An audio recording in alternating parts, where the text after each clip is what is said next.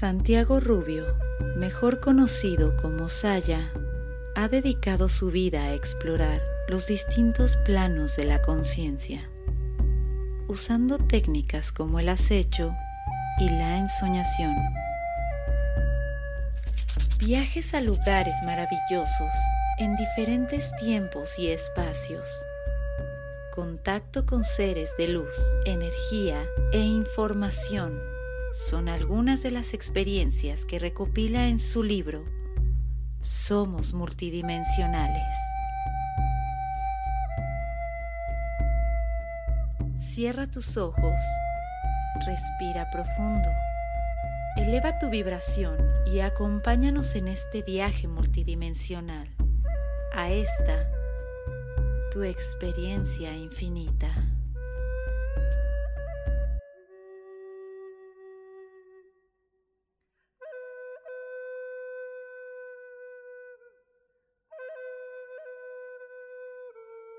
Bueno, pues todo esto empezó prácticamente después de, un viaje a México. Allí, bueno, pues ya conocí a personas que me iniciaron un poco en todo este camino eh, de la toltequidad y a partir de, estos contactos, pues eh, curiosamente allá al regreso empecé a tener eh, lo que llamamos experiencias de ensueño, ¿no? Y realmente para mí esa fue la verdadera puerta a un mundo que, por supuesto, pues yo desconocía, que es el mundo eh, multidimensional. ¿no? De hecho, mi libro Somos multidimensionales está escrito desde el lado izquierdo de la conciencia, está escrito desde ese, lado eh, de lo desconocido, es decir, era eh, recoger 10, 12 cuadernos de sueños que tenía y los, los comprimí, primero para mí y luego dije, bueno, pues parece que es algo interesante pues sobre todo porque esa joyita del chamanismo tolteca, que es el ensueño, pues yo creo que se lo merece pues eh, todo el mundo, ¿no? Y de hecho es como que cualquier persona que haya ensoñado eh, tiene una cierta deuda con la tradición de también enseñarlo, ¿no? Y después de ese viaje, ¿qué fue lo que, lo que movió en ti? ¿Qué fue lo que le dio la vuelta a tu paradigma que tenías antes de ir a México? Digamos que lo que aquí en Europa llegó como, sobre todo en esos años, como espiritualidad fuera del, orden establecido, digamos, ¿no? de lo que es eh, eh, pues la religión católica, fuera de, ese orden ¿no? del cristianismo, pues lo que llegaba pues eran cosas que tienen que ver con, con el mundo hindú, con el mundo yogi. ¿eh? De hecho, yo era maestro de yoga, pero mm, no sé, hubo, hubo unas personas que llegaron a mi ciudad que eran danzantes, ¿eh? danzantes concheros de la tradición conchera y realmente, no sé, hubo algo ahí que me llamó, ¿no? Era como ver eh, una espiritualidad como mucho más aterrizada, más integrada, como muy en la tierra y no sé, me llamó, es como que ves algo y dices, bueno, esto me interesa, me interesa eh, sentir esa fuerza de la tierra, eh, sentirme bien presente y al mismo tiempo pues eh, bien conectado, ¿no? Porque yo veía esos ojos como esa, esa chispita que, que uno mira y ve en los ojos de otras personas y dice, wow, este está viviendo algo especial, ¿no? Entonces esa chispita la vi en los ojos de estas personas y de hecho, pues cuando eh, fui a México fui a eso, fui a danzar, estuve en Charma. bueno, pues eh, una de las cosas que recuerdo que me dijo uno de los jefes de la danza fue, pero chaval, si tú danzas y, no, y, no, y danzas con la punta de los pies, ¿dónde estás? ¿no? Era como, estaba pues por, por las alturas, ¿no? Eh, la meditación, la abstinencia, el yoga y tal. Entonces, era como que esa espiritualidad mucho más aterrizada, mucho más eh, incorporada a la vida cotidiana, pues me llamó y, bueno, pues e-, ese camino pues ya lo agarré en ese año y ya no, ya no lo solté. Antes de eso tenías una percepción del ser humano como materia simplemente o tenías una idea o sabías que había algo más? Sí, sí, sí, ya en esa época ya contemplaba pues bueno, pues que el ser humano es cuerpo, es mente, es espíritu, son emociones, es decir, que tenía una visión eh, más amplia, pues por todo, eh, eh, digamos, parte de esa sabiduría, por ejemplo, Rudolf Steiner y otras personas que aquí en Europa movieron un poquito todo ese conocimiento, Madame Blavatsky, entonces por ahí un, un movimiento que yo ya en esos tiempos yo ya estudiaba y ya meditaba con estas enseñanzas eh, herméticas de aquí de esta parte de Europa.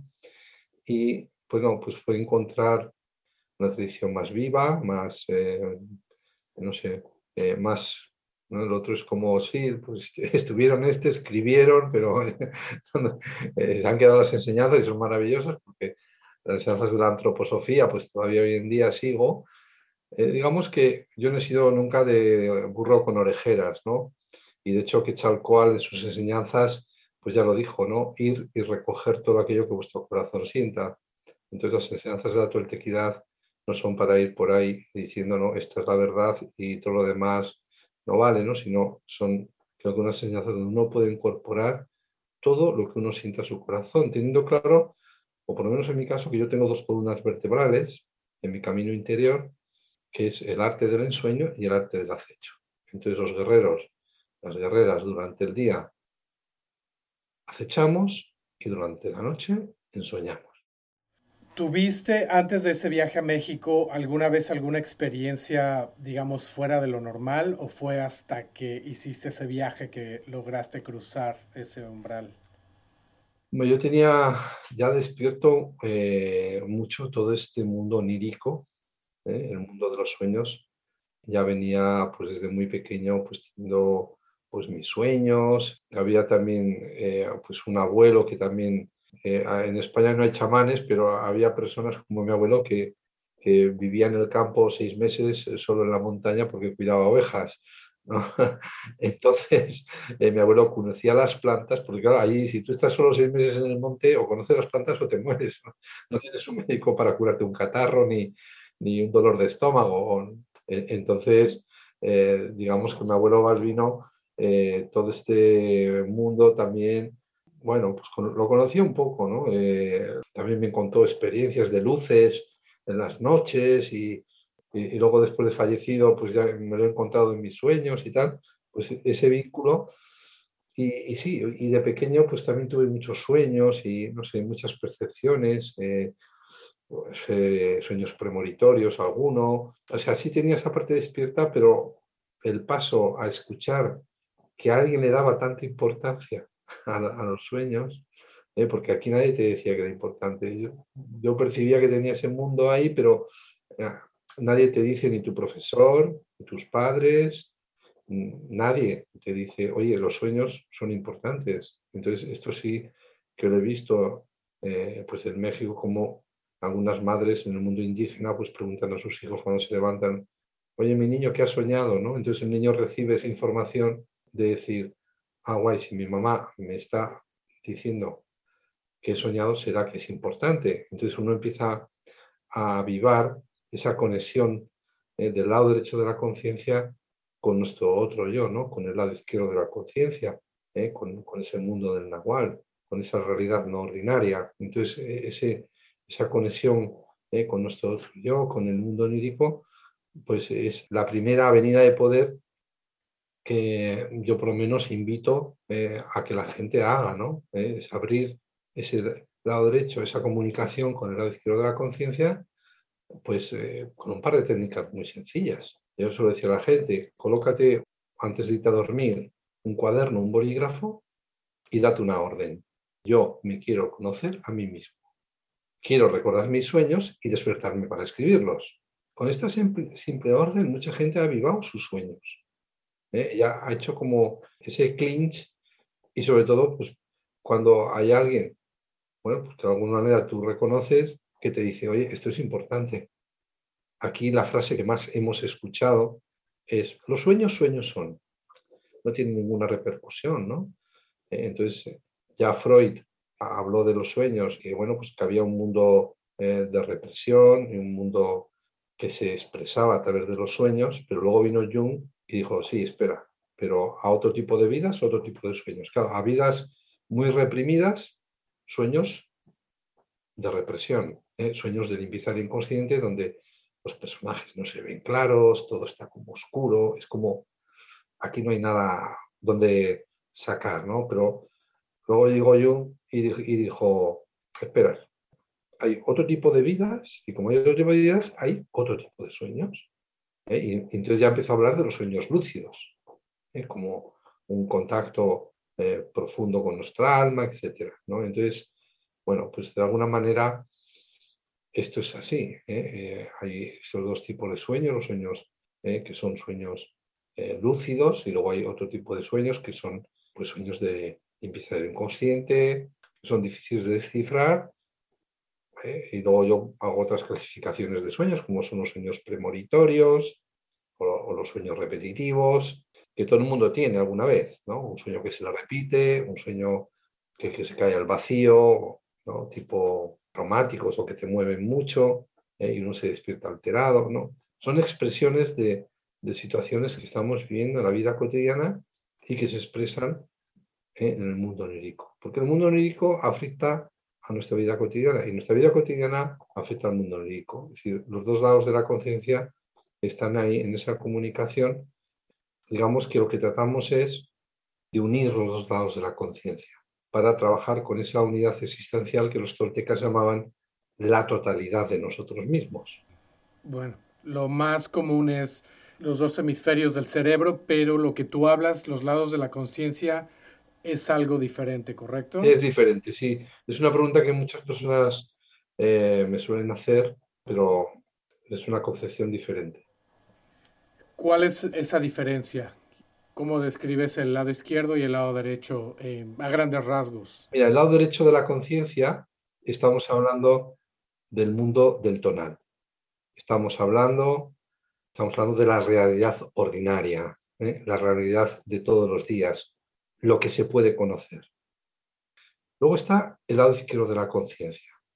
Ya penetra en lo que no se puede ver, en lo que no se puede tocar, pero sí se puede experimentar. Tampoco se puede pensar, pero sí se puede experimentar. Por eso, cuando uno intenta interpretar los sueños e intenta pensarlos, empiezas a meter la parte racional y ya uno empieza a perder el sentido.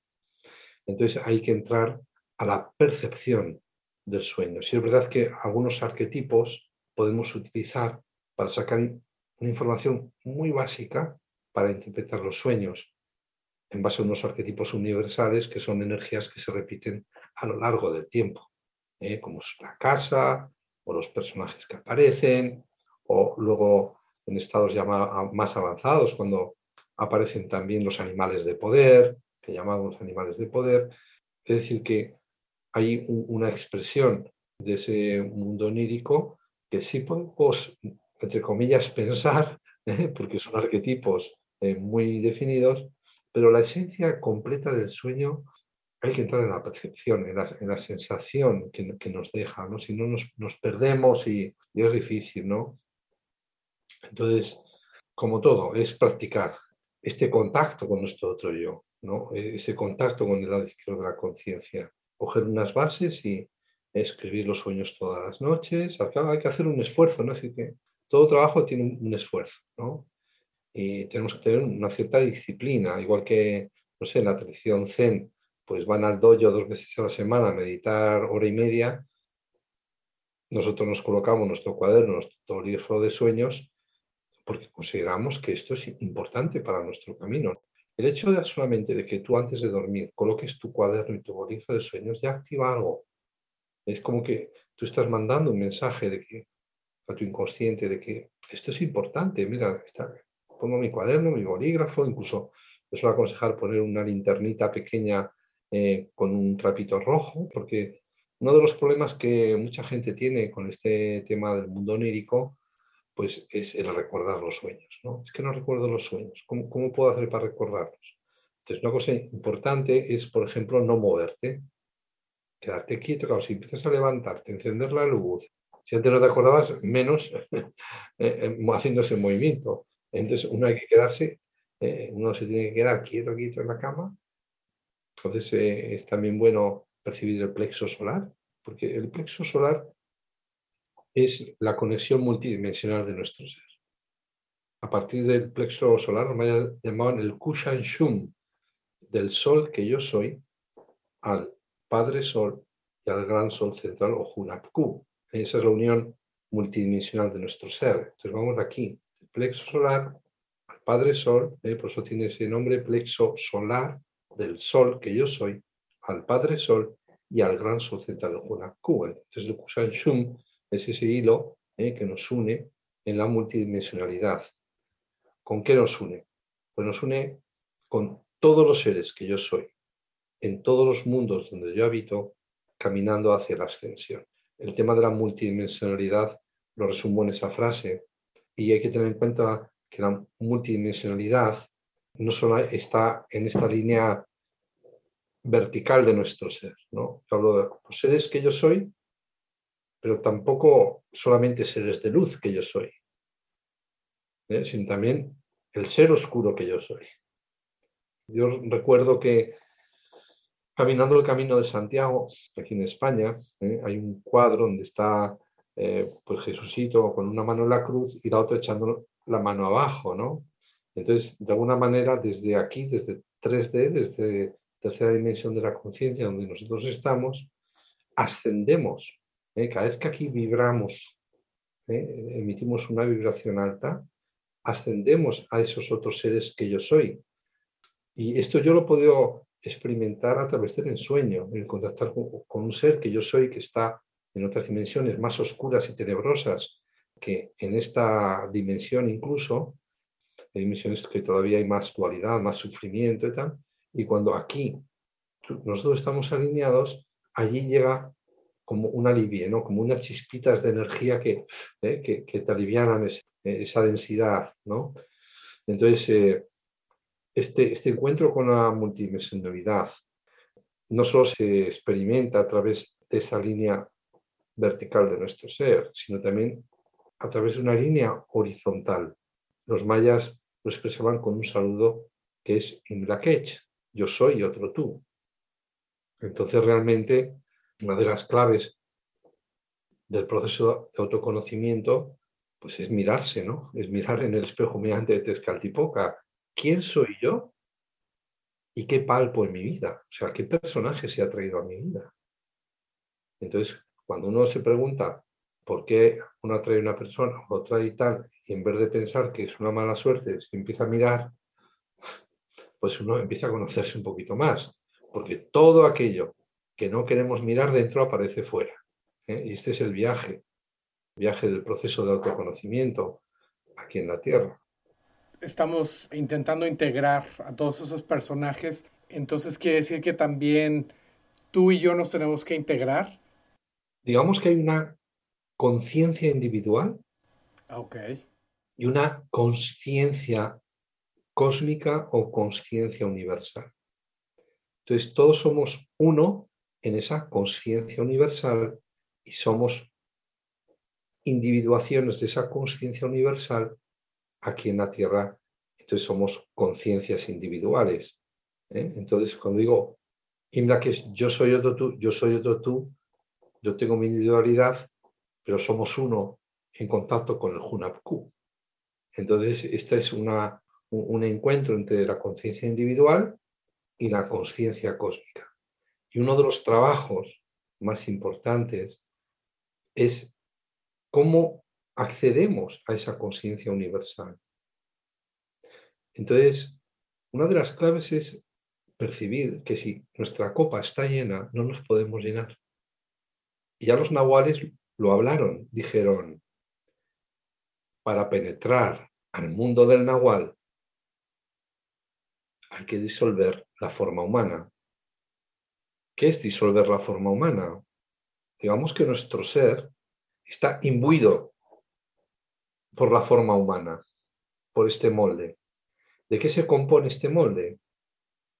De los patrones de conducta adquiridos o heredados en esta, en esta vida, desde que hemos nacido, o incluso lo que nos llega desde el transgeneracional. Entonces, a medida que vamos tomando conciencia de esos patrones, vamos liberándonos de la sombra del clan familiar y de las sombras que hemos ido adquiriendo en nuestro camino aquí en la tierra, nos vamos llenando. ¿eh? Entonces, digamos que este trabajo de vaciado, de encuentro con la sombra, es el símil del pirata ¿eh? que entra en una cueva oscura y al fondo de la cueva encuentra un tesoro. Entonces estamos aquí para encontrar un tesoro, que es el tesoro de la energía. Ese tesoro de energía está envuelto en esta oscuridad de la materia. Pues tenemos que aprender a verla para reconocer nuestra luz. No hay, otro, no hay otra manera de hacerlo. Entonces, si uno tiene la copa llena, por mucho que uno medite, por mucho que uno haga no sé qué, si la sombra familiar, el transgeneracional, todo eso que hemos ido adquiriendo en esta vida no está disuelto, difícilmente podemos avanzar en el camino interior. ¿eh? por eso encuentro muchas personas ¿eh? que pues, están atascadas en su camino, que, oye, no puedo, eh, llevo años meditando, pero es como que no avanzo, porque hay que trabajar esa parte de, del transgeneracional, ¿no? Esa parte de la sombra familiar, de los patrones eh, que hemos adquirido, que hemos heredado y que compulsivamente vamos eh, repitiendo. Entonces uno dice, ay, es que no tengo pareja, o la pareja que tengo, siempre repito las mismas historias, ay, es que no me llega el dinero, siempre ando a final de mes eh, pues con 50 dólares o 50 euros. Y entonces uno lo achaca a la mala suerte, ¿no? dice, ay, qué mala suerte tengo. Eh, digamos que eso que llamamos mala suerte es ese, ese, molde con el cual a nivel inconsciente, obviamente, todo el mundo quiere tener una buena pareja, todo el mundo quiere tener el suficiente dinero pues, para tener sus necesidades cubiertas y poder hacer lo mínimo, pues un viajecito, tal, ¿no? Todo eso, lo que pasa es que a nivel inconsciente uno se va rozando con esta realidad, con ese molde, ¿eh? sin darse cuenta ¿eh? que son esos programas que uno trae en esa forma humana los que hacen que todas estas historias se repitan en nuestras vidas. ¿Eh? Patrones de conducta que luego alimentan también enfermedades, porque la enfermedad no es más que otra expresión ¿eh? de esa sombra que no queremos mirar dentro de nosotros. ¿eh? Entonces, como un proceso de adaptación biológica, nuestro cuerpo se transforma en otra cosa. Entonces aparece el síntoma y el síntoma ya nos avisa de que algo no está bien en, nuestro, en nuestro entorno, y cuando esto en nuestro entorno es en nosotros, que todo parte de nosotros. Entonces, yo a ese proceso, que es un proceso que, muchas personas también lo están haciendo hoy en día online, ¿eh? le llamo el proceso mariposa, porque la mariposa tiene una crisálida, además es crisálida, a mí me suena como cristosal, ¿no? ese Cristo que habita dentro de nosotros tiene que salir, ¿no? Entonces la salida es la mariposa, por eso en muchas tradiciones la mariposa ha sido el símbolo por antonomasia de la transformación. Entonces estamos en el planeta Tierra en un proceso de transformación, es decir, que no es un, trabajo de, psicoterapia, eh, lo hago en 10, 12 sesiones, trabajamos esos patrones y bueno, pues hay un, proceso muy bonito para poder ir destapando ¿no? toda esta parte de la sombra por lo tanto, aquí hay dos juegos. ¿eh? Hay un juego de contacto con lo cósmico y ampliación de conciencia, sí, pero luego hay un, trabajo personal. Entonces, unos se pierden en el, contacto con lo cósmico y en conocimiento, ¿no? Y conocimiento y conocimiento, y, otros también se pierden demasiado en mirarse el ombligo todo el día a la sombra y no ampliar la conciencia de que, wow, estamos unidos al cosmos, ¿eh? que hay un conocimiento universal que está ahí, ¿no? Entonces, mi trabajo eh, siempre ha sido unir ¿eh? el cielo y la tierra, ¿no? Esa conexión con el cosmos y esta, estados alpinos de conciencia que nos haga salir de esta forma humana ¿eh? y tomar conciencia que somos mucho más. Y por otra parte, estamos aquí para algo. Entonces, yo digo que el planeta Tierra es una enorme gasolinera galáctica donde múltiples viajeros, viajeros galácticos, estamos en el cosmos vemos la gasolinera y ¿qué es lo que queremos? Energía. Por eso en el mundo del chamanismo se dice, si no tienes energía, no tienes... si no tienes energía, ¿cuándo? ¿Durante o cuando ya te vas de este plano? Entonces, el viaje, tal y como yo lo siento, es penetramos en esta realidad. Y cuando digo penetramos en esta realidad, es que desde ese, de, ese estado cósmico en el cual nos encontramos antes de la encarnación, ya sabemos qué linaje queremos. Por eso el linaje no hay que luchar contra él si sabemos que es la gasolina que tenemos para arrancar aquí en la Tierra. Del momento que el óvulo y el espermatozoide de papá y mamá se juntan, tu alma encarna ahí dentro, ¡fum! Y a partir de ahí tú ya estás unido a un linaje genético que te va a dar la gasolina para ya empezar a superarte, porque ya te has cogido el molde. Tú ya te traes el molde ahí. Y a partir de ese molde ya te vas rozando con la realidad para, que, para irte autosuperando, ¿eh? para ir generando un estado de conciencia diferente en tu vida, una apertura de la percepción. ¿eh? Entonces, el trabajo es, pues si a los 20 años teníamos una percepción así, a medida que vamos avanzando, ir ampliando la percepción, lo que se llama eh, estados eh, de segunda atención. entonces, el, ir penetrando esos estados de segunda atención en sí mismos ya son una meta de evolución personal, donde día a día es como que te vas dando cuenta o vas tomando conciencia de más cosas que suceden a tu alrededor que antes no tenías esa conciencia, estabas como más dormido. ¿eh? Entonces, como poco a poco hay una apertura muy sutil y esta es la práctica esto, esto lo hace, esta apertura muy sutil, poco a poco, no abrupta de la conciencia, se hace a través del arte del acecho. Del acecho se hace este trabajo y es, una apertura de la conciencia no abrupta, es, es eh, muy poquito durante toda la vida ir abriendo esta percepción. Luego está una apertura de la percepción abrupta, que sería el arte del ensueño, y luego había otra tercera vía, por un momento dado, pues también podemos hablar, es el, trabajo con las plantas de poder. ¿vale? Entonces, ahí hay otro trabajo para hacer estas aperturas que digo yo, pues más, más abruptas, eh, más de repente. En lo que se refiere a las, al trabajo con plantas de poder, yo las visualizo como, como herramientas. Siempre hay una manera, ¿no? De encontrar esa conexión desde trabajos de respiración, eh, meditación. ¿Tú crees que las plantas de poder sean nada más otra puerta para acceder? Las plantas de poder mm, tienen su misión aquí en la Tierra, que es ayudar al ser humano a expandir su conciencia. ¿eh? Fueron plantadas ¿eh? en la Tierra para eso, para que los seres humanos pudiéramos expandir la conciencia. El tema es eh, cómo utilizamos esas plantas, en qué momento, dónde, con quién. Bueno, ahí son factores muy importantes. Han llegado con mucha fuerza aquí a, Occidente, a, Europa, a los países occidentales, estas plantas, pues para romper ¿no? esta, esta cerrazón mental ¿no? del mundo occidental por eso a mucha gente pues le encanta porque ¿eh? toma la planta, expande la conciencia y tal, ¿no? Pero como todo, tiene sus peligros, ¿no? ¿Eh? Es decir, que es una mala utilización. No es mi vía, también lo quiero aclarar, no es una vía que yo utilice. Mi vía de entrar en estados expandidos de conciencia es a través del ensueño, ¿eh? a través de los sueños, pero sí es una vía que respeto, es una vía que he experimentado también, obviamente, entonces de lo que hablo. Y el peligro es, entras al mundo del Nahual sin la sombra disuelta.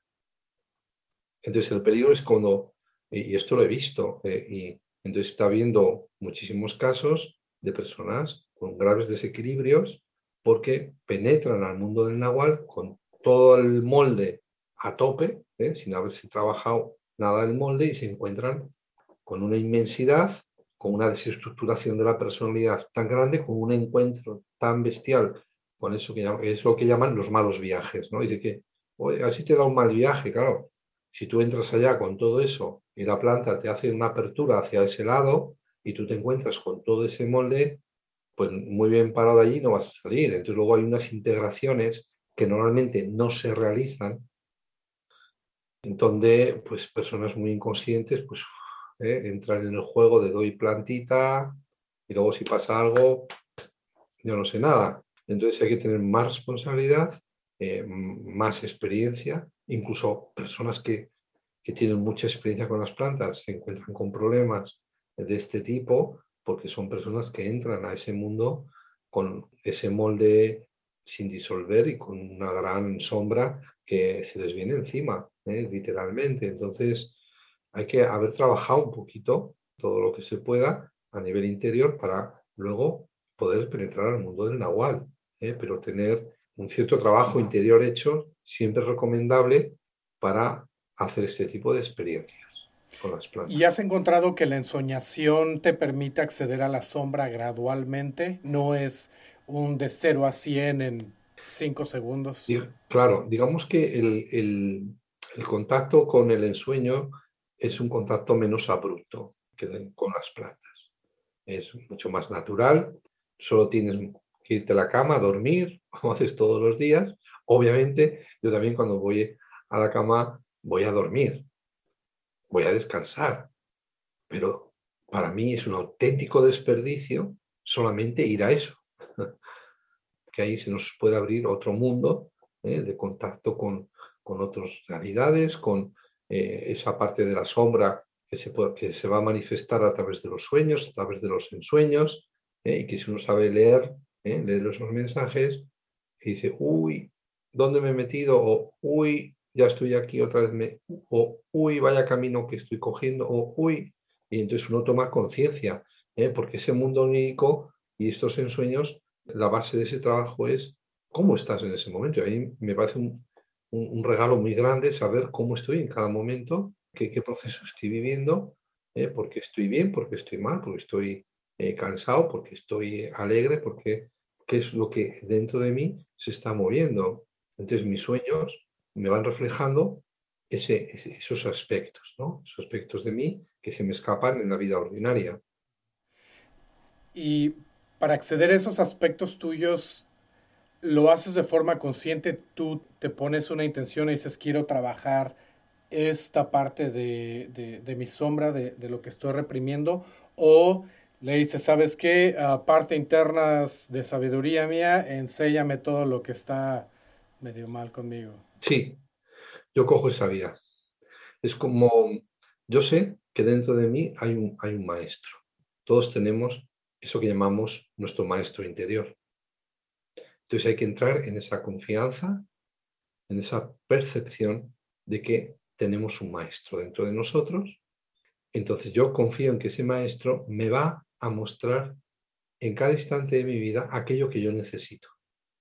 Yo intento no llevar mi cabeza al mundo ese del nahual, ¿eh? sino la cabeza dejarla aquí y allí que funcione otra cosa diferente a la cabeza. ¿eh? Entonces, eh, en este sentido, yo simplemente, como todo el mundo, no puedo hacer una oración, puedo hacer algo antes de dormir, siempre es aconsejable, es un momento pues sagrado, ese momento que uno cierra los ojos, donde se apaga el mundo del tonal y se abre el mundo del nahual. Entonces es un momento pues, para estar en tranquilidad, para estar en paz con uno mismo, no para tragarse una serie de Netflix, porque al final irse a la cama con todo ese barullo de imágenes y de cosas, pues no va a provocar que uno tenga una buena conexión seguramente en su mundo onírico. Entonces hay que cuidar un poquito esas horas antes de meternos en la cama, ¿eh? darnos un paseíto o aunque sea un libro o algo, pero no llenarnos de imágenes y tal, ¿no? porque al final esto va a repercutir sobre nuestros sueños. Ok, después de ese tipo de experiencias, ¿necesitas hacer algún trabajo de integración para asimilar todo eso que recibiste? Mi trabajo de integración ha sido escribir. Yo escribo los sueños, los leo, los analizo. Si hay que sacarle punta al lápiz, como decimos aquí, pues se la saca. Entonces uno empieza, ah, mira este personaje, está ta, ta, ta, ta, ¿no? Eh, con esas bases que, que uno puede tener para la interpretación, pues hace un desarrollo onírico, de ahí que salió mi libro, ¿no? de, hacer esos análisis de esa recopilación de encuentros con el mundo del Nahual que yo fui escribiendo y haciendo una destilación de lo que yo sentía que esas experiencias me estaban diciendo. Y mis otros yo o, tus otros tus que están en el, multiverso, ¿dónde están? ¿Son diferentes niveles de vibración, de frecuencia? Mm. ¿Cómo lo percibes tú? Mira, esto es una pregunta muy interesante porque algo que va a suceder en los, próximos años y que algunos ya estamos experimentando, eh, sobre todo a través del ensueño, es lo que yo llamo la fusión multidimensional de nuestro ser, que es el encuentro de diferentes seres que yo soy en una única conciencia. Y este es el viaje que ahora mismo el ser humano está haciendo. Este trabajo de la multidimensionalidad yo te aseguro que va a dejar de ser un tema para realmente ser un tema de pura supervivencia, ¿eh? porque o comprendemos este juego de la multidimensionalidad o nos vamos a perder. Yo sé que no es fácil, ¿no? Porque al final estamos tan metidos en la cabeza y en el lado derecho que hablar de la multidimensionalidad y hablar de los otros planos de conciencia y de las líneas del tiempo y bueno, pues yo siempre suelo decir, mira, no has visto aquella película o aquella tal, o aquella tal, que nos ayuda un poco, ¿no? A, verlo como una película, pues, de ciencia ficción, ¿no? Pero para lo que mucha gente es una película de ciencia ficción, pues para, muchos de nosotros es, es una realidad cotidiana, ¿eh? el poder irte a la cama y sobre todo, ya digo, a través del sueño poder experimentar, pues, por ejemplo, pues, el, el que somos, digamos, consecuencia no solo de nuestro pasado, sino también de nuestro futuro. Vivimos ¿eh? realmente en un continuum espacio-temporal, donde estamos siendo al mismo tiempo. Entonces, eh, realmente verte que un estado emocional no solo tiene que ver con tu pasado, sino también con tu futuro. ¿eh? Por eso algunas personas eh, ya empezamos a hablar de las progresiones, no de las regresiones, sino también, pero por eso el ser humano es muy complejo. ¿eh? entonces, cuando hablamos de sanación y hablamos de estas cosas, pues yo ya he decidido, creo que muchas personas, que sabemos que nos vamos a ir de esta vida sin resolver este misterio, que es el misterio de la vida, el misterio del ser humano pero aún y todo lo seguiremos intentando. Pero el saber que nunca lo voy a resolver me da paz. Sí, ha sido una de las cosas más, ah, más difíciles de, aceptar, que jamás lo vamos a, a, resolver y que esto, por eso se llama experiencia infinita, porque va a continuar el camino y había una cierta prisa por llegar a algún lado. Y quería, cuando empecé, quería llegar a algún lado y ya daba un paso y ya quería dar el siguiente, ya quería dar el siguiente, hasta que empezó a, sentar la idea de que esto no se acaba, disfrútalo y realmente se escucha trillado eso de disfruta el momento, pero si va a durar para siempre, ¿qué más que, que disfrutar el ahora, no?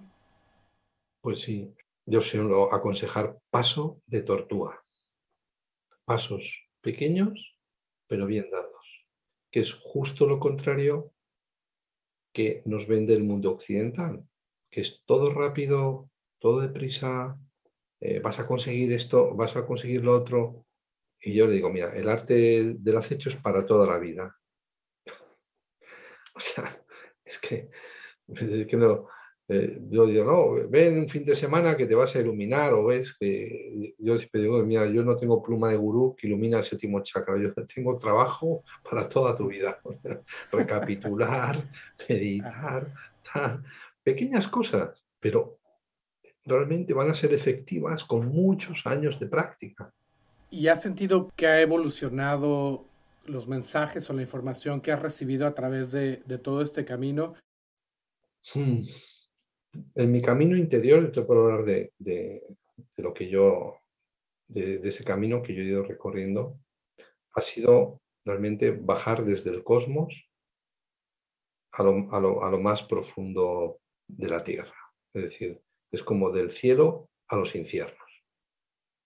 Cuando hablo de bajar del cielo a los infiernos, yo empecé mi camino con eh, esta eh, línea pues, del, del yo soy, de la, metafísica, tal, ¿no? Un poco pues ese camino New Age eh, muy trillado, y eso fue pues hace ya 30 años, y desde ese yo soy luz, yo soy amor, pues he bajado al yo soy sombra, yo soy oscuridad, y yo sé que ahí es donde está la energía. Entonces, realmente el disolver la sombra y el entrar ahí ha sido, digamos, una parte importante dentro de, mi evolución. O sea, de, lo cósmico, que eso sigue, sigue estando ahí, y sigo teniendo mis conexiones multidimensionales, y sigo teniendo todas esas aperturas, pero al mismo tiempo lo estoy integrando. Es como que a medida que penetro más ¿eh? en mi propia sombra, también soy capaz de subir más. Es como integro, me miro a mí mismo, me voy trascendiendo y al mismo tiempo voy mirando hacia arriba. Y en este camino es muy importante, y esto lo digo para los que se sientan ya que están iluminados, no ponerse nunca tapas. Cuando uno se pone una tapa, como dicen aquí, estar jodido. La tapa es, yo ya yo ya he hecho esto, o te encuentras con otro, no, yo ya la sombra está, es no, no, no, yo ya. ¿eh? Entonces, ese yo ya, o, yo soy luz y ya sombra, eso de la sombra no va conmigo y tal. Esto luego se expresa en lo de siempre, ¿no? Y vemos en este camino espiritual, pues, muchas personas que hablan muy bonito, pero luego lo que van, el rastro que van dejando, pues realmente no es nada bonito. Esa es la sombra que va por detrás ¿eh? El bichito coletea. Como uno abraza al bichito, el, bichito te coletea y al final la, cola se le ve al bicho. Entonces, ya lo dijo Jung también, ¿no? Prefiero ver a una persona entera que a una persona buena. Porque la persona buena solo me muestra un lado. La persona entera me muestra su, dualidad. Yo puedo ver, y hombre, este es tío majo, pero ya le veo también el otro lado. Pues mira, si le ves un poco el otro lado, mejor. Porque el que va de bueno solo, solo se le ve una cara y, la otra dices, ¿por dónde saldrá? ¿Por dónde saldrá la colita del bichito? Entonces, el, vivir con esa dualidad y tomar conciencia de que somos seres duales, esto es súper importante. Y no ponernos nunca la tapa, esa tapa que veo muchas personas ya puesta ahí y que no les permite seguir avanzando, ¿no? También, sabes que mi mundo lírico me va abriendo ¿no? aperturas por un lado o para otro. Pues hace poco, eh, bueno, ya han pasado unos años, pero estuve en Perú, por ejemplo, y ahí conocí pues, a Jack Mavit y tuve una experiencia súper bonita en su centro, que es un centro pues, muy famoso de desintoxicación ¿eh? de toxicómanos ¿eh? en, la, selva peruana. Y bueno, pues algo en mi mundo lírico que me, que me llevó a vivir la experiencia de las plantas a ese lugar que yo siempre decía, no, no es mi camino, no es mi camino, pero si luego tienes un sueño y te dicen, la planta te llama, la planta te llama, pues tendrás que ir a experimentarlo. ¿Y, a dónde voy? bueno, pues, pues, al final tuve un sueño, me decía, bueno, si, si vas a ir al Perú, necesitas hablar francés. digo yo, qué sueño más raro. ¿eh? Ah, y, luego me acordé de, una amiga que me había dicho que había un francés que tiene un centro, y realmente es un, lugar muy especial porque eh, hay un equipo de psicólogos grande para eh, luego acoger la integración de las personas después de la toma de las plantas y, y luego además todo el dinero que recogen también lo dedican a desintoxicar a toxicómanos eh, porque hacen procesos de desintoxicación con las mismas plantas. Es un centro pionero en todo el mundo. ¿no? Entonces, este, esto es muy importante en nuestro camino, no, no ponernos tapas, eh, estar siempre en, en, esa percepción interna de saber cuál es tu siguiente paso qué dirección tienes que caminar y, bueno, pues el que realmente ese mundo onírico eh, no, no le acompañe demasiado por los motivos que sea, pues tiene que estar atento a las señales aquí en el mundo del tonal. Porque si hay una tendencia eh, o a ser acechador o a ser ensoñador. Yo digo que podemos ser las, dos cosas, pero si es cierto que los ensoñadores en este mundo no tienen tanta percepción como puede tener un acechador. El hecho de que un acechador penetre más en esta realidad lo que provoca que es que gaste más energía y luego no tenga lo suficiente para entrar en el ensueño. Por eso un acechador, si quiere entrar en el, en el acecho, pues tiene que entrar en las estrategias de acecho muy bien para no desgastar su energía, guardar parte de esa energía para luego penetrar a, este mundo del ensueño. Tal vez por el, eh, dolor y las dificultades de, este plano, es que algunos se aprovechan, ¿no? Y te venden eh, la luz y pura felicidad sin traer las dos partes de la dualidad, porque a fin de cuentas es un, es un universo dual. Para ti, ¿qué es la muerte? Pues la muerte es, eh, pasar a otro estado de conciencia. Eh, y la muerte en el camino tolteca es muy importante. Se habla de la muerte como consejera. Tú coge un asunto, asunto que te preocupe, ponlo a la luz de la muerte. Y verás cómo ese asunto se le va su fuerza y, y encuentra una solución muy rápido. Porque a la luz de la muerte, eso que te preocupa se queda en nada. Entonces, uno de los juegos eh, reales, ¿eh? podemos jugar ficticio o real, pero un juego real, es decir, si yo de aquí a seis meses, por ejemplo, me fuera a ir de este plano, ¿haría lo mismo que estoy haciendo ahora mismo en mi vida? ¿O qué movimientos haría en mi vida? La muerte nos ayuda al desapego en el camino. Por eso en el mundo occidental se dice, ay, chico, no hables de la muerte que trae mala suerte. ¿Para? Para que te quedes siempre anclado toda tu vida en el mismo sitio o un puesto de trabajo aburrido o lo que sea. Y uno toma conciencia y dice, si es que la vida es, esto, es un, es un chasquido de dedos. Estamos y no estamos. Y la vida es muy frágil. O sea, sentir la fragilidad de la vida, eh, el que estamos y, en un instante ya no estamos, nos tiene que dar esa vida, esa vida para hacer ese movimiento en nuestra, en, nuestra vida y, no quedarnos eh, estancados, ¿no? Es, es, la que provoca ese movimiento de desapego y que uno coja nuevas direcciones en su vida. No sé si mañana ya no voy a estar aquí en este plano, entonces quiero aprovechar el rato que esté aquí, ¿eh? en este viaje en la Tierra, pues todo lo que pueda. En uno de tus, videos hablas de haber recibido una fecha, el 2026. ¿Cuál es el significado de eso? Bueno, el 2026 es un... De hecho, eh, también hablo del periodo Chahau Cartoon, ¿eh? que em, empieza en el 2000, empezaba en el 2016 ¿eh? y termina en 2040.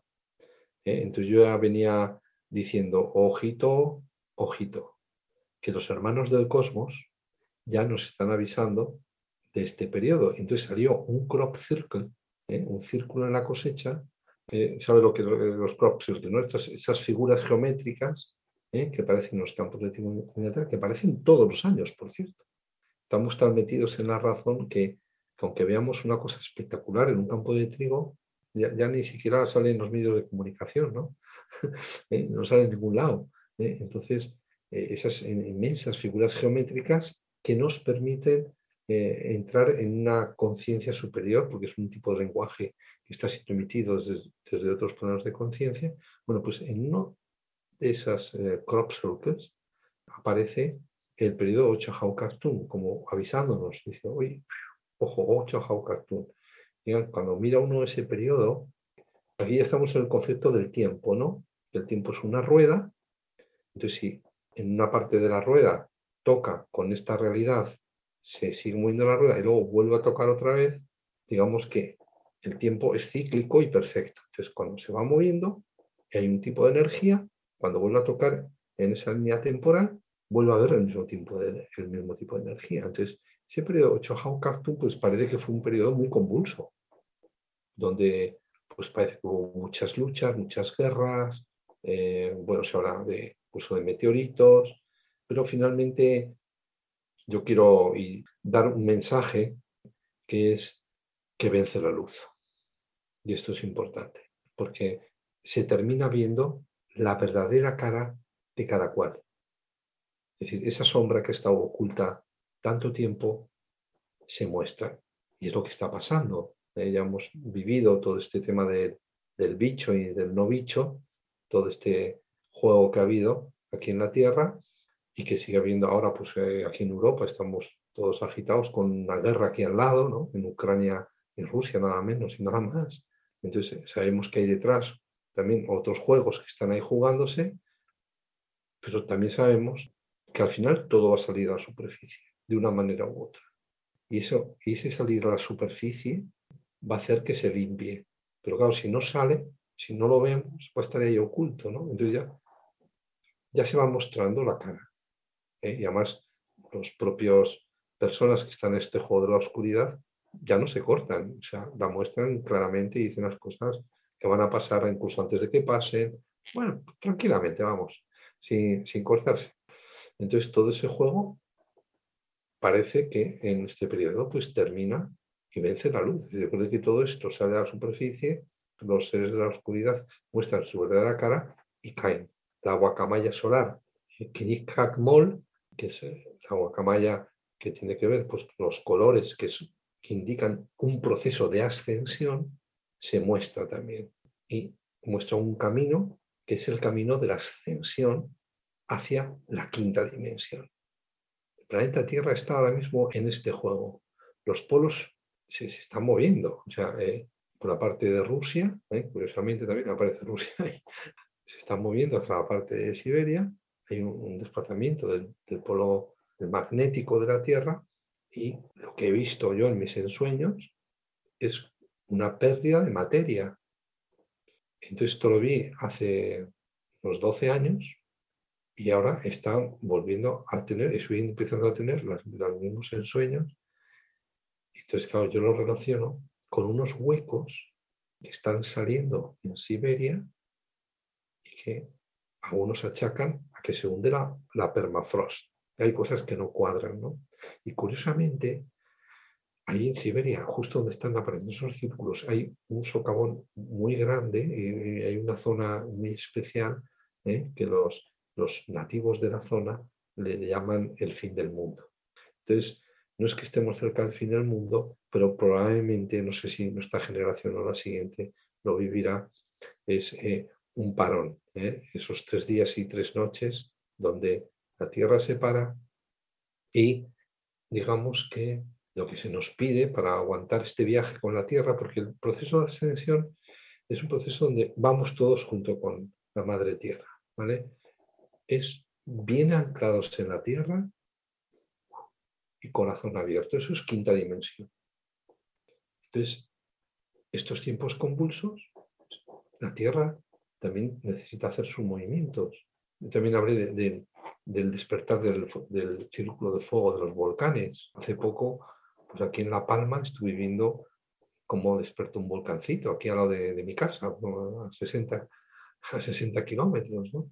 el volcán de La Palma. Entonces fue impresionante eh, ver esa fuerza, esa, ese magma saliendo y toda la energía que se está destilando, una energía azul cristal increíble que está llegando desde el centro de la Tierra y está renovando todas toda la parte eh, de, la superficie de la Tierra. En uno de mis últimos ensueños, pues vi al volcán. Yo vivo en, en Tenerife, que la isla en sí es un volcán es la montaña más alta de, eh, de toda España, tiene 3.500 metros.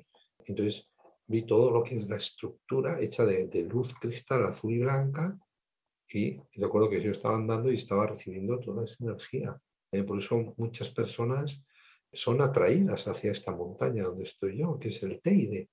Entonces es un lugar donde la tierra respira, eh, tiene una fuerza grande, como otros lugares del mundo, como ha pasado ahora en Krakatoa, el volcán este Krakatoa, que es increíble, esa, esa, esa este, fotografía vía satélite donde se ven esas ondas expansivas del, del volcán. ¡Wow! Ahí está la madre tierra, está en, ese proceso, ¿no? en el proceso de ascensión, donde podemos seguir viviendo este tipo de, de situaciones con volcanes o incluso pues, que caiga algún meteorito, no sé. Por ahí estas cosas que, que antes nos parecían como ciencia ficción, pues pueden que empiecen a, a pasar más a menudo de lo que, de lo que creemos. ¿no? Ese proceso de, de, ascensión lo vamos a experimentar como comunidad y lo veo como si fuera un proceso que tenemos que también experimentar como individualidad, ¿no? Trabajar esos dos lados nuestros para después poderlo eh, trabajar, pero ya en, unión. Claro, es un, digamos que para poder acompañar a la Tierra, ¿eh? lo mismo que la Tierra va, perdiendo densidad, nosotros también tenemos que ir perdiendo sombra de lo de siempre, es transformar nuestro cuerpo físico en un cuerpo luminoso. Eh, la danza de la era de la luz, tenemos que danzar con otro traje. Este traje ya no nos sirve. Entonces hay un nuevo traje que es el, cuerpo de luz. Entonces nuestro cuerpo físico se va a ir transformando poco a poco en un cuerpo luminoso. Y esta transformación en un cuerpo de luz que Jesús ya se lo mostró a sus discípulos. no estamos hablando aquí de algo que, no, que ya no, que no haya habido más seres que ya lo han hecho en la tierra. ¿eh? Jesús mostró su cuerpo de luz a los discípulos cuando bajó del monte de los olivos, ¿no? Y se vieron su cuerpo de luz radiante, etcétera. Entonces ya nos habla de que existe ese cuerpo de luz y que realmente el proceso de ascensión tiene que ver con un proceso de transformación de nuestro cuerpo físico en un cuerpo luminoso. Entonces hay una transformación individual y una transformación colectiva, porque no se trata de que de que dos se salven y pasen a quinta dimensión los elegidos, sino de crear una masa crítica suficiente para que el más dormido del planeta haga ¡pum! y despierte. Y ese es el, poder despertar masivamente, no solamente a nivel individual, pero sabemos que haciéndolo a nivel individual también esto afecta a este eh, colectivo ¿eh? y como el famoso experimento del centésimo mono cuando había 100 monos ya partiendo un coco, todos ya aprendieron a partir cocos, aunque estaban en otro lugar. ¿no? Pues esto tiene que ser algo así. ¿eh? Cuando ya todos aprendamos a hacer ciertas cosas, pues el que ni siquiera se ha planteado en su vida hacer nada de esto, va a hacer ¡pum! Va a despertar. Excelente, Saya. Y una pregunta más, esto es algo que en tus videos se me quedó muy, muy grabado, que mencionas algo de la cafeína. Bueno, mira, una de las cosas que venía también diciendo es que el juego de la oscuridad es el control de nuestro código genético. Desde el proyecto HARP, quizás ahora también todo este proceso que está viendo con, eh, con el tema de la vacunación, unos dicen que sí, otros que no, que modifica el código genético. Entonces, parece que los tiros van por ahí. El mismo Rudolf Steiner en 1917 también dijo algo así. Dijo, vendrá una vacuna que va a venir a robar el alma de los hombres. Esto habló hace 100 años, Rudolf Steiner. Entonces, ese juego del control de nuestro código genético siempre ha estado ahí, ¿eh? lo que es la, mano oscura que llamo yo, ¿no? En este juego cósmico. Porque una cosa que tengo muy clara es que todos los hechos importantes que han sucedido en la humanidad tienen que ver con algo relacionado con lo cósmico. Todo. Entonces, este jodro cósmico, bueno, pues está la, cafeína se junta con la adenina y forma un, un gen mutágeno que impide lo que llamamos la decodificación del ser humano, es decir, la expansión de las 12 hebras de ADN. Ahora mismo el ser humano pues tiene dos hebras eh, de ADN activas, las otras 10 se sabe que están en potencia y que en un momento dado el ser humano las puede desarrollar. ¿vale? Entonces, este impedimento, este gen mutágeno, impide que se abran. Eh, es como que nuestros ácidos nucleicos, adenina, citosina, guanina, están ahí, pero están desordenados. Hay como una biblioteca, pero está desordenada. Aquí tendríamos para hacer otro, eh, otro podcast para hablar del tema cósmico y quién, quién lo desordenó y quién no, y, y todo el tema, ¿no? Pero, pero bueno, nos quedamos ahí, que hay un, ¿eh? un pequeño cortocircuito que hace la cafeína. Entonces, eh, fíjate que hasta el rincón más escondido del mundo eh, llega ese líquido oscuro que todos conocemos. Ya, ya no tanto el café, sino lo que son los refrescos y todo esto que tienen todas estas cantidades de azúcares horribles y, y de cafeína excesivas, ¿no? Bueno, pues cuidar un poquito la alimentación es importante y ya los hermanos del cosmos, porque ellos son nuestros ancestros, ellos ya han pasado por la Tierra, ya saben de qué va esto, también por algo nos muestran sus círculos y nos lo muestran en los cereales, ¿no? Entonces, eh, hay que tirarse más a los cereales porque los cereales alimentan nuestro cuerpo de luz, ¿eh? no de proteína, que la proteína es necesaria, pero un exceso de proteína tampoco va a ningún sitio, pero, sí eh, la energía blanca que emiten los cereales nos van a ayudar, pues el comer el arroz integral, el tirosarraceno, el mijo, el coger un poquito una línea eh, tipo macrobiótica, donde eh, la base de nuestra comida sea siempre que añadir un poco de cereal. Es decir, compras unas verduritas, pero con un, poco de cereal. O compras, no sé, cualquier cosita, pero siempre nuestros cerealitos. Y esto nos va a ayudar también en el proceso de ascensión. Cuidar la alimentación, mantener nuestros cuerpos limpios. Pues la parte biológica hay que cuidarla también. ¿eh? No, no, se puede desatender, digamos. Claro. Tus redes sociales te pueden encontrar Facebook, YouTube y también tienes cursos, ¿correcto? Sí, eh, bueno, tengo la, página web que es formacionenchamanismo.com. En Facebook estoy como Santiago Rubio Saya. Y ahí tengo algunos vídeos en la página web y ya ahí os enlazo al canal de YouTube y todo esto.